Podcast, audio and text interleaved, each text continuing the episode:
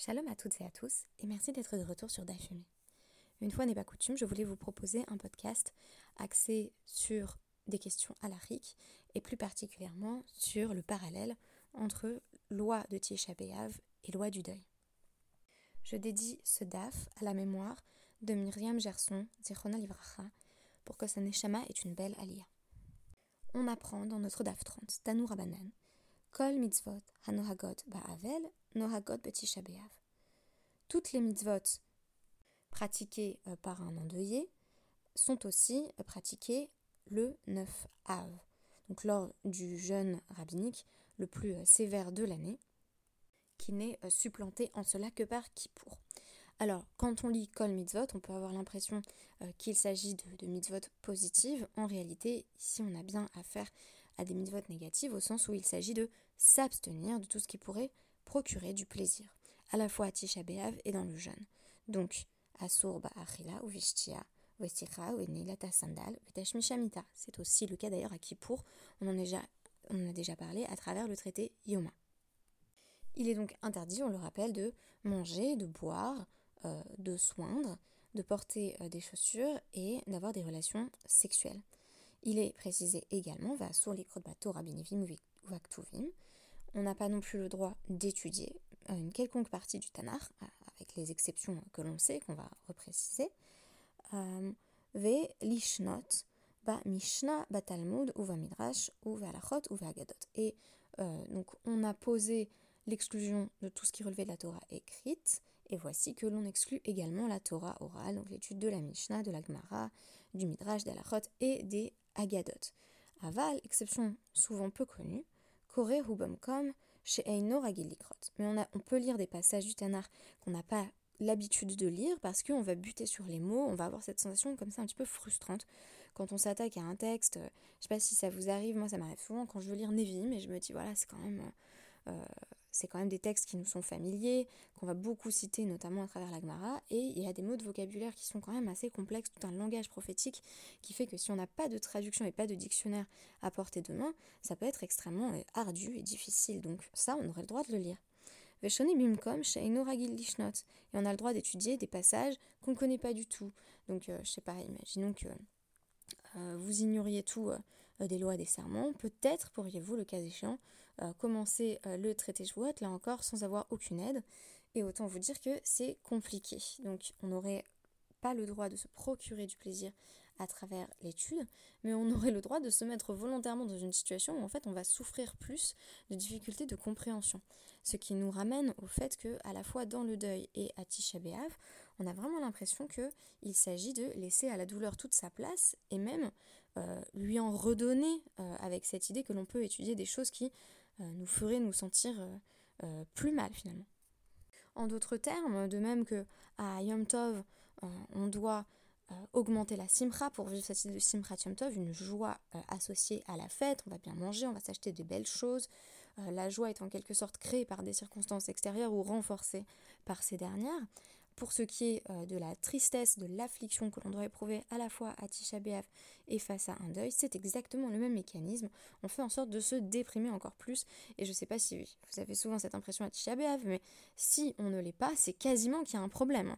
Puisque, Vekore Bekinot Beyov, Bidvarim Haraim, euh, chez, chez Miaou, euh, on peut aussi lire des, passages de, de, lamentation, donc les lamentations on peut lire le livre de Job, on peut lire euh, en gros euh, tout ce qui se passe euh, qui est terrible dans les prophéties de Yirmiyahu, mais pas justement le moment où il annonce la rédemption, parce qu'on n'est pas encore dans cet état d'esprit.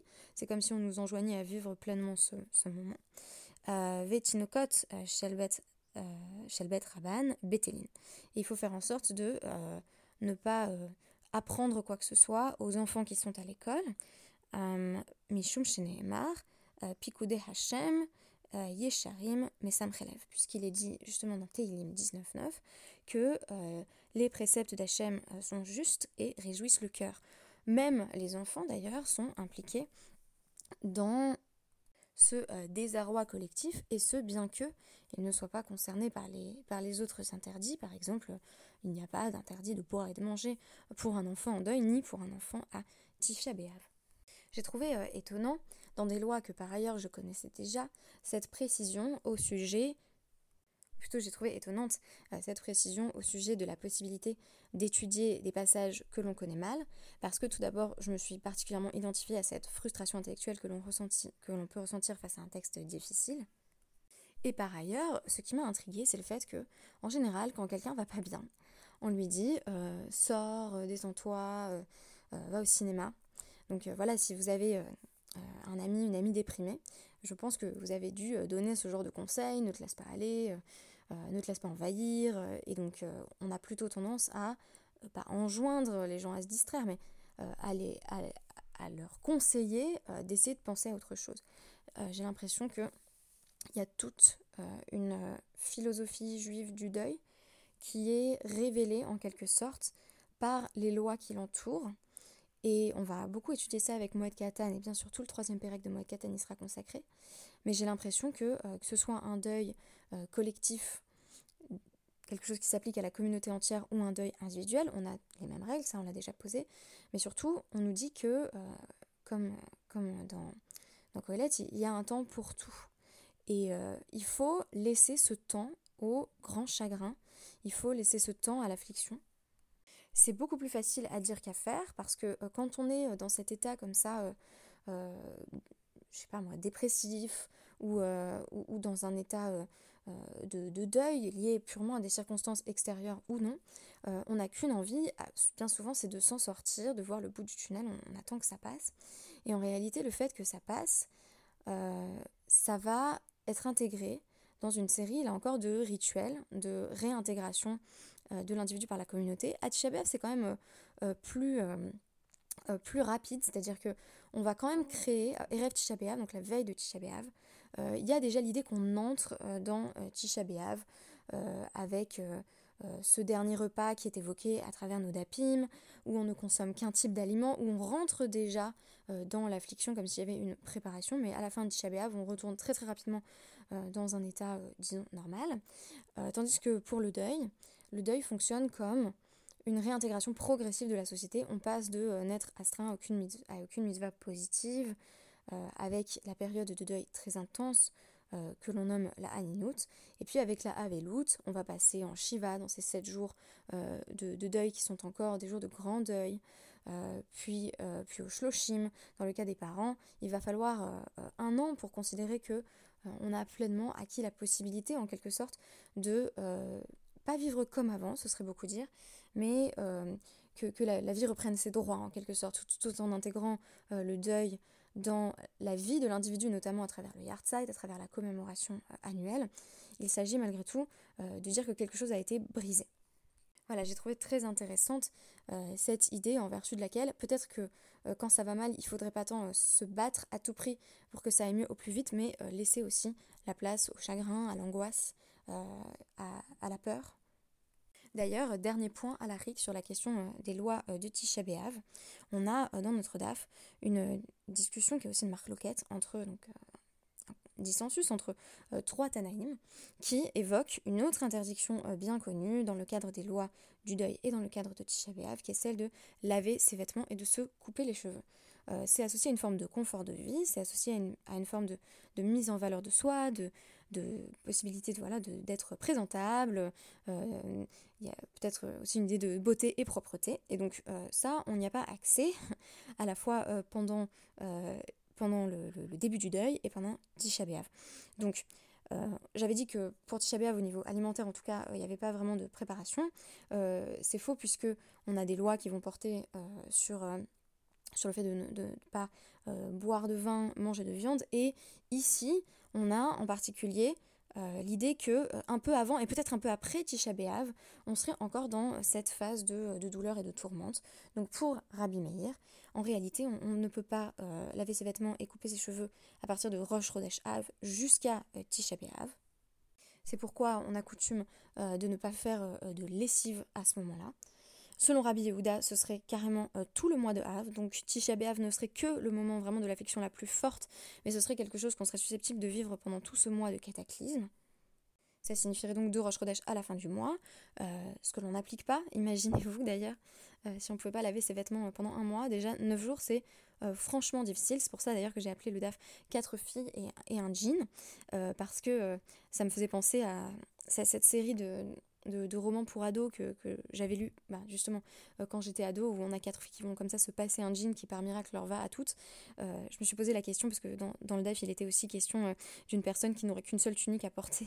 Que fait-elle, puisqu'elle ne, peut pas laver ce vêtement?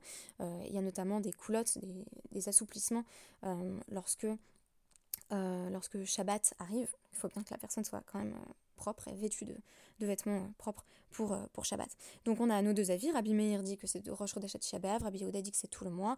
Rabban Shimon Ben Gamliel dit c'est la semaine de Tisha donc les quelques jours avant, les quelques jours après euh, Et Rava, il va trancher la halakha en prenant des coulottes en quelque sorte des, deux côtés.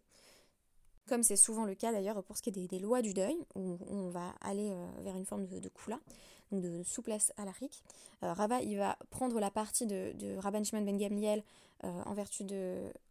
Enfin, la, loi telle qu'il l'a posée, en vertu de, la, vertu de laquelle euh, les interdits qui portent sur le fait de laver ses vêtements et de se couper les cheveux s'appliquent pendant la semaine de Tisha B'Av, mais en même temps, il va aussi prendre la partie de Rabbi Meir qui dit que ça ne s'applique que avant Tisha B'Av et pas après. Donc, avec Rava, on va se retrouver avec une période plus courte euh, de temps où on, ne va pas euh, avoir le droit de euh, se laver, de laver ses vêtements et de se couper les cheveux. Mais ça va tout de même pas être tout le mois, ni même de Rosh Chodesh à, à, Tisha B'Av, j'allais dire à la fête elle-même, mais justement, est-ce qu'on n'aurait pas affaire à un jeûne qui n'est pas une fête, contrairement à, Yom Kippour, où on voit que d'ailleurs la préparation de Yom Kippour indique bien qu'on est dans une logique de fête, parce qu'il y a cette Séouda euh, euh, qui permet de rentrer dans Yom Kippour, qui pour le coup, à l'inverse de celle de Tisha est extrêmement festive. Si on consulte maintenant le euh, notamment le commentaire du Réma, donc sur, sur Orachaim 551.3, on constate que la pratique des juifs ashkénazes, c'est de ne pas laver les vêtements à partir de Rosh Chodesh Av et de ne pas se couper les cheveux entre le 17 Tammuz et Rosh Chodesh Av. Toutefois, selon le Rav Moshe Feinstein dans Igrot Moshe Orachaim 4.102, euh, la, la a quand même conclu que euh, ces interdictions, donc euh, qui portaient sur le fait de se couper les cheveux et de se laver les vêtements, s'appliquent véritablement pendant la semaine de, de Tisha C'est là qu'est l'interdit. le reste relèvera plutôt de, la coutume, une coutume tout à fait louable. Hein. Mais selon lui, du fait que la Gemara a tranché que, comme Rava, le plus important c'était la semaine de Tisha sans compter les jours qui suivent Tisha on peut se laver les vêtements et se couper les cheveux avant cela, avant cette semaine de Tisha si euh, euh, il y a par exemple une perte financière euh, que, l'on risquerait si on ne le faisait pas. Alors ici, il n'est pas particulièrement fait mention de l'interdiction de s'abstenir de consommer, de, consommer du, de la viande et de boire du vin. C'est le Gaon de Vilna, dans, son commentaire donc, rapporté par le Bioragra, Orachaim 551-6, qui va nous expliquer, en citant la Gemara Baba Batra 60b, que à partir de la destruction euh, du Beth Amidash, normalement, euh, on aurait dû arrêter de manger de la viande et de boire du vin parce que bah, c'est un peu la source de la joie et qu'il n'y avait plus véritablement de joie. Mais là-bas, euh, Rabbi Ishmael ben Elisha tranche qu'on ne saurait imposer cela à la communauté car elle serait bien incapable d'appliquer un tel décret et de ne plus jamais consommer de viande ou de vin. Toutefois, selon le Vilna Gaon, donc le Gaon de Vilna, là où le Tzibour serait oui, capable de s'abstenir euh, de vin et de viande pendant une, période assez courte, euh, on va ramener euh, ce décret qui n'a jamais été véritablement appliqué, qui va renforcer le sentiment de deuil propre à cette période qui précède Tisha B'Av. C'est ainsi que pendant les trois semaines, il va s'agir de s'abstenir de vin et de viande, ce que techniquement on devrait faire toute l'année, mais qui reste très très difficile pour la communauté.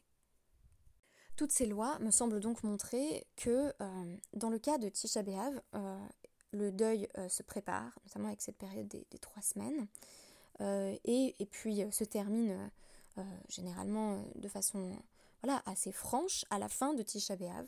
A l'inverse, un deuil réel, qui n'est enfin pas un deuil réel parce que Tisha B'Av parle bien entendu d'un véritable deuil pour la communauté qui, qui, est celui euh, du, temple, mais euh, un deuil, le, deuil d'un être humain, à l'inverse, ne se prépare pas par définition, parce que jusqu'au dernier moment, euh, on, voilà, on espère que, que la personne se, rétablisse.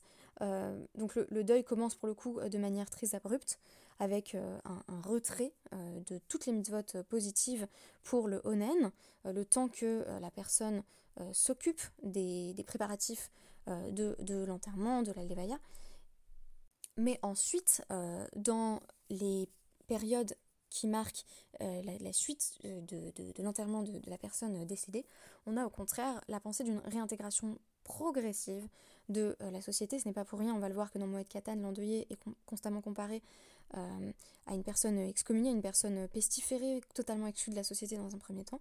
On va jouer en quelque sorte euh, la, scène d'une réintégration progressive à travers laquelle la personne va, justement euh, retrouver la société qu'elle avait quittée. Et ce que je trouve intéressant, c'est cette idée qu'il faut laisser au deuil le temps du deuil, il faut laisser aux émotions négatives euh, ce temps qui est vraiment pas agréable à vivre, euh, parce que on, sait que ça ne va pas durer. Même s'il y a un caractère cyclique, notamment dans, le retour à, à chaque année, on sait que ce ne sera pas tous les jours ainsi. Et donc, euh, voilà, il y aurait cette valeur à laisser euh, leur place aux émotions les plus difficiles. Je vous remercie et euh, nous ferons le sium dès que possible de la Maseret Ta'anit.